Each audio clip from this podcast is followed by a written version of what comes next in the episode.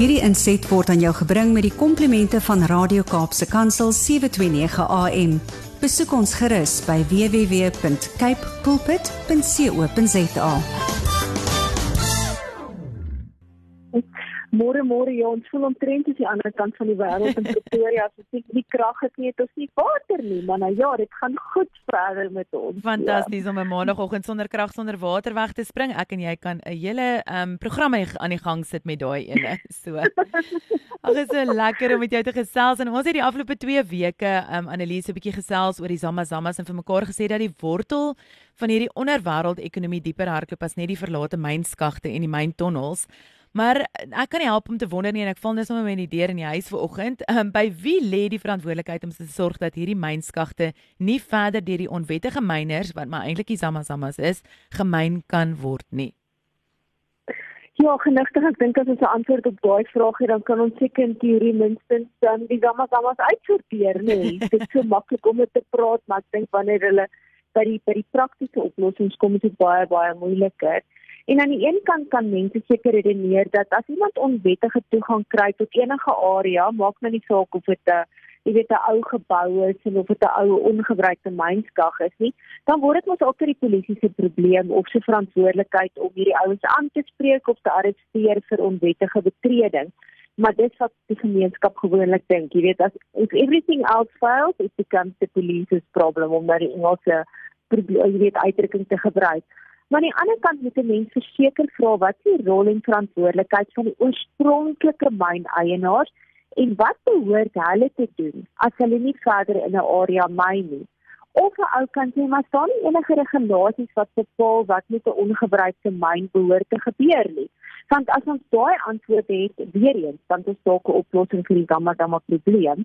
Maar die kort antwoord is, daar's wel regulasies wat bepaal dat sekere myne gerehabiliteer behoort te word as hulle nie meer gebruik word nie. En dan kan ons duidelik vir mekaar sê, dis duidelik dat hierdie mynhuise dit nie doen nie. Nou, baie keer is dit as gevolg van 'n gebrek aan fondse, want daai myn word eenvoudig nie meer ekonomies gemyn nie. So hoekom sal die ouens nog die laaste paar rand wat hulle beskikbaar het, dan gebruik om daai myn te rehabiliteer? En dan word dit baie keer verwaarloos of daar's korrupsie of 'n gebrek aan 'n duidelike strategie wat dan sorg dat hierdie ouens nie daai rol vervul en dan die regulasie nakom nie. Maar dan is daar ook korrupsie op ander vlakke. Jy weet ons spot oor korrupsie wanneer dit kom by spot en aanhalingstekens by elektrisiteit, maar ons verstaan nie altyd hoe diep hardloop die wortels van korrupsie in soveel vlakke van ons land nie. So as dit nou kom by korrupsie wanneer dit kom by die onwettige mynaktiwiteite, dan sou van hierdie gemeenskappe ironies genoeg nogal hierdie onwettige myners baie keer beskerm ten spyte van vreesde wat daar onwettige myners in die gemeenskappe skep omdat dit 'n bron van inkomste is vir baie van die werklose mense in die gemeenskappe. En dan is die ander probleem natuurlik weer eens kom dit terug na die polisie moet mos alles uitsorteer.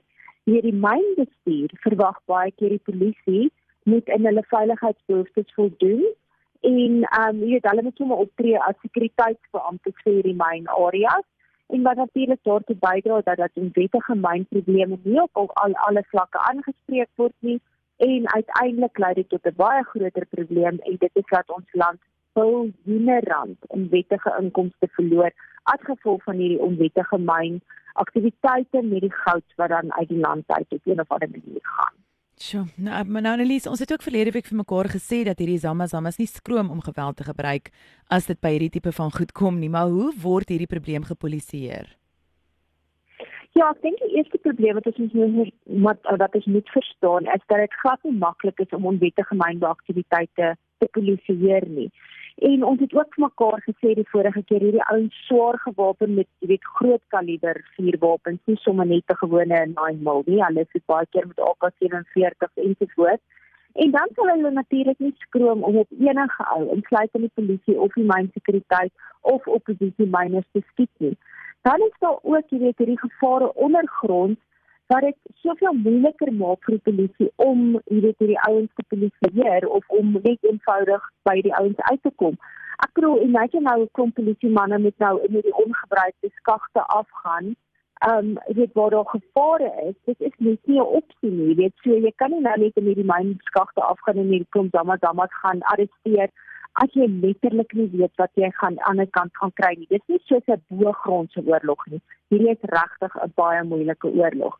En dan het natuurlik ook vir mekaar vorige keer gesê dat hierdie ouens nie skroom om ongebruikte myne in te gaan vanaf en dan kom hulle uiteindelik by 'n wettige myn in nie en kom hulle in kontak met die wettige myners.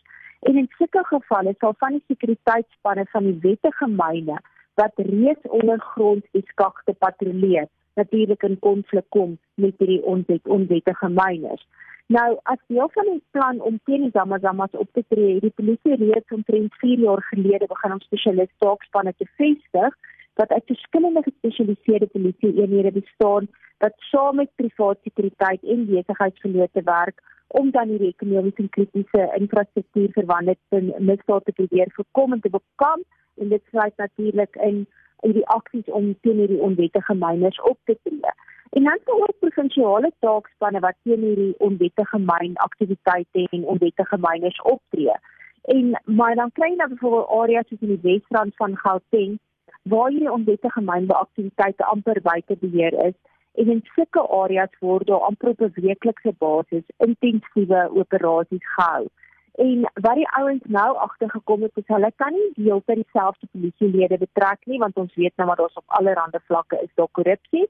So die ouens wat in beheer en is gewoonlik hier die valke of redelike hoë polisiebeamptes wat net op hierdie tipe van goeders fokus, sal dan byvoorbeeld vir polisielede uit verskillende polisiestasies uitsê, goed, julle nomineer nou argumente van daar 5 ouens maar daai ouens is nie die waar daai operasie gaan wees nie. Dit is gewoonlik ook nie die direkte polisiestasie in die area waar die die operasie gehou gaan word nie. En dan word daar geen inligting aan daai ouens gegee nie. Daar's net een of twee ouens wat weet waar daai operasie plaasvind en dis alles wat gedoen word om te keer dat enige van die risiko of dat die risiko verminder word dat die inligting uitlaat om uiteindelik by die gemeenskap en dan by die Zamazamas uit te kom en in baie van hierdie gevalle word van die spesialiste spesialis eenhede van die polisie soos die honde en berede eenhede natuurlik die honde en die perde betrek sowel as rolspelers van die mynhuise en munisipaliteite en as dit 'n medium en hoë risiko polisie uh, operasie is dan sal ouens die nasionale intervensie en die um TRT die tactical response team sal hulle ingetrek word en partykeer selfs ook die lugveld omdat hierdie Zamazamas die area soos die palm van hulle hande ken en 'n ekstra paar oë uit die lug natuurlik baie waarde het om te kyk waar hierdie ouens dan nou wegkruip vir die polisie. Mm, nou Annelies, ek dink my volgende vraag aan jou is is daar enige manier waarop die polisie hierdie myners kan uitken as hulle weg is vanaf die mynhope? En ek wonder ook of die polisie hulle operasies moet aanpas want dit voel vir my hierdie myners word slimmer en slimmer um, om die polisie te probeer vnyk. Ja, jy kan definitief sê die ouens word slimmer en slimmer en jy weet maar aan die einde van die dag is daar altyd daai ding van selfs die slim vang sy baas, jy weet. So dit is net so die ding met 'n paar ouens wat tweede kom. Maar ek het nou vir ons vir ons luisteraars gesê dat my kollega Kotie, jy weet, met van die uh valke wat in beheer is van van hierdie operasies gepraat het. En een van hierdie valkbaas, een van die kolonelle het nogal vir haar gesê dat hierdie ouens verseker dan uh, meer en meer gesofistikeerd raak. En die eerste ding wat hulle natuurlik doen, is hulle het agtergekom as hulle in die middag dalk op 'n taxi klim nadat hulle nou so besig was met hulle mynbeaktiwiteite, is hulle natuurlik vuil. Jy weet hulle het gamboots aan wat vol modder is, hulle klere is vuil. En toe kom hulle agter maar nee, ons moet dalk 'n bietjie bad voor ons in die taxi klim, ons moet skoonmaak en skoon klere aantrek sodat ons risiko minder is dat die polisie dalk met een of ander padblokkade hierdie ouens kan uithaal uit 'n taxi uit of op pad huis toe wat hulle loop en hulle op so 'n manier dan nou vastrek. So hulle het dit nou byvoorbeeld gedoen.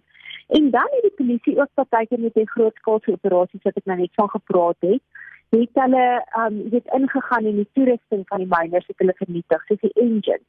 En toe begin hierdie miners alternatiewe kry om 'n struktuur oor die engine te bou of om die waspakke soos 'n mini swembad in die grond in te bou wat dit al hoe moeiliker vir die polisie maak om hierdie toerusting te vernietig.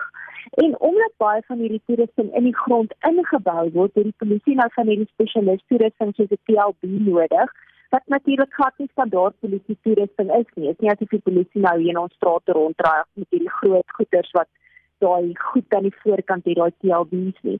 En dis hoekom hulle nou ook weet dat die plaaslike munisipaliteite en die myne soveel meer betrek wat hierdie tipe toerusting het sodat daai goed uit die grond uitgegrou kan word en dan op die myne se vragmotors gelaai kan word en na die polisie se SAPD ster 13 store geneem word as deel van die bewysstukke wat opgeskryf word vir die hofproses en dan daarna word dit in sekere gevalle na die myne toe teruggeneem word dit dan gesmelt word. So dit is belangrik dat daar 'n samewerking is tussen die polisie en die munisipaliteite waar die polisie nie hierdie standaard toerusting het nie. Nog 'n ding wat hierdie wette onwettige myners agtergekom het is Hulle het natuurlik almal werk met generators, jy weet met om hulle boortoerusting en sulke goederes aan die gang te hou.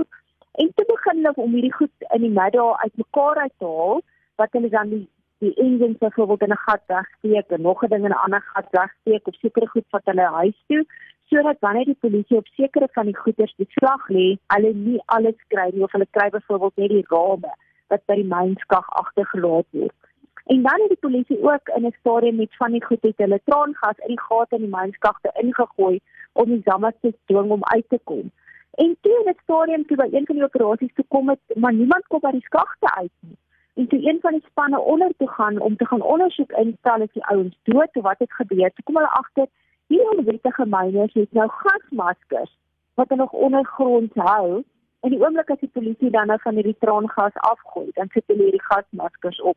So verseker het hulle nou hulle klomp taktieke gaan uitwerk hoe hulle probeer om die polisie en die myn ouens te vermaak om om nie gevang te word nie. Nee, kyk, jy elke keer elke keer 'n nuwe plannetjie, nê? Maar ons weet altyd in hierdie tyd dat korrupsie ongelukkig baie groot rol speel by baie misdaad en veral as dit van 'n georganiseerde aard is. Watter rol speel korrupsie in onwettige mynbouaksies of aktiwiteite? Ja, ek die stapie terug gaan om mekaar te sê die korrupsie begin al by die grens waar hierdie onwettige immigrante ons land binnekom sonder die nodige dokumentasie want ons het mekaar het vorige keer gesê die meeste van hierdie ouens kom van Lesotho of Mosambik of Zimbabwe so in die wet in die land. Volgende in die ry is ongelukkig korrupte mynsekuriteit en mynpersoneel wat ook omkom geld aanvaar sodat van hierdie onwettige myne selfs wettige myne kan binnegaan En wat hulle baie keer doen is hulle sal sorg dat daar probleme met die kringtelevisiekameras is op die dag of die tyd wanneer die ouens ondergronds. En dit laat my dink aan hierdie bewering wat nou gewaar word met taalbewester van sekere van die kringtelevisie wat afgeskakel word. Kreet, jy weet daai korrupsie gaan maar net deur na sekere vlakke toe. En dan sou ook van hierdie personeel wat natuurlik iets verskaf soos hoeveel personeel van die sekuriteitsmaatskappye is op so 'n dag aan diens. Um jy weet waar is daar sekere areas waar hulle myn toerusting soos dinamiet kan steel om met hulle onwettige mynaksies te, te kan voortgaan as daar myn nog is wat aktief gemyn word. En dan vir die sout goudsyndikaate om toegang te kry tot operasionele mynskagte is daar 'n reeks werkers wat omgekoop moet word vanaf die sekuriteitswagte tot die myners. En een van hierdie mynsekuriteitsbeamptes het vir 'n navorser in die stadium gesê, hulle sou byvoorbeeld 'n mynsekuriteitspersoneel te R5000 betaal om toegang te kry tot 'n operasionele myn. Die huistakskagpersoneel word tot R10000 betaal en dan is daar van die mynpersoneel wat baie belangrike inligting deurgee soos byvoorbeeld waar die goudrywe wat soveel as R70000 betaal kan word. Maar as hulle die moeite doen vir die ouens te gaan wys waar presies is die rif, kan daai bedrag opgaan tot 300 000 rand. So jy kan nou jouself in dit groot bedrag geld gevra inligting net wat deurgegee kan word. Dan staan natuurlik altyd daai korrupte weet polisiebeamptes wat ook betaal word om ander pad te kyk en dis hoekom dit so belangrik is om die verskillende ouens wat betrek word by hierdie mynoperasies weet te reteer dat die inligting nie deurgegee word nie En dan het iemand van een van hierdie ouens wat 'n korrupte lid is wat al geld gekry het gesê. Maar die probleem is, die oomblik as jy hierdie omkoopgeld kry, is dit nie so maklik om te sê, "Jo, ek het gesê maar wat ek gedoen het, het verkeerd. Die volgende keer gaan ek dit nie weer doen nie." Hmm. Die ouens weet wie jou familie en hulle weet wie om te target. So as jy eers een keer daai inligting deurgegee het, is dit so moeilik om uit daai bose bose kringloop te ontsnap. Jy weet, so die probleem strek baie baie net as nee nou een keer sê ek nee sorry my gewete pla my ek gaan dit nie doen nie. Hmm. dan sal natuurlik ook korrupsie by die hofproses met baie van hierdie ouens wat baie vinnig op borg toegelaat of vrygelaat word of die hof bevind dat die dokumentasie of bewyse nie voldoende is nie. Want hierdie ouens moet natuurlik redelik vinnig voor die hof gebring word en dan is al die dokumentasie nie beskikbaar nie wat 'n uitdaging vir die polisie wel is want hulle sekere dokumente wat nodig is. Die eerste is byvoorbeeld om te sê die myn is wel in onbruik en die tweede dokument is om te verklaar deur 'n geoloog dat die stowwe wat gevind is wel goudraand is en hulle kry dit nie altyd binne 48 of 22 ure of baie vinnig om daai ouens jy weet in aanhouding te hou. So dit is 'n groot probleem. En dan staan natuurlik ook ander goeder soos die oorspronklike myn eienaar wat sekere inligting moet deurgee wat nog 'n probleem is vir die vir die polisie en die in die bewysstuk proses. En dan laastens is daar selfs ongelukkig landdroste wat betaal word om te sorg dat die saak uit die hof gegooi word. So ja, hierdie is 'n regtig ingewikkelde situasie waar die oplossing nie net so maklik is om weet ek en jy kan maak daar praat en dink daar's oplossings, maar dit is nie so maklik nie. So ons kan weer ons gesprek oor Ramadan volgende week afsluit om te sê is dit ook ergens 'n moontlike oplossing. Is daar lig in die tonnel wat nie meer iets kom verskaf word nie of weet wat is die impak wat hierdie tipe van goederes op die gemeenskap het en hoe gaan ons uiteindelik van Zamazamas ontslaa raak. Ja, ek sien uit na daai gesprek dat daar lig in die tonnel hopelik is vir ons in daai in daai onderhoud van volgende week. Annelies, is altyd so lekker om saam met jou te kuier en dankie vir al die inhoud wat jy gee en die werk wat jy agter dit insit. Jy kan ook dan nou jou ehm um, Servamus ehm um, sekuriteits- en gemeenskapsgebaseerde veiligheids- en sekuriteitstydskrif aanlyn of in self in papier in die hand kry. Jy kan net vir Annelies kontak en Annelies asseblief daai kontak details. Die maklikste is gaan ons webwerf toe www.performance.co.za. Jy kan direk daar inteken op die tydskrif of as jy nog nog vra het, kan jy gerus in my kontak as gaan kyk.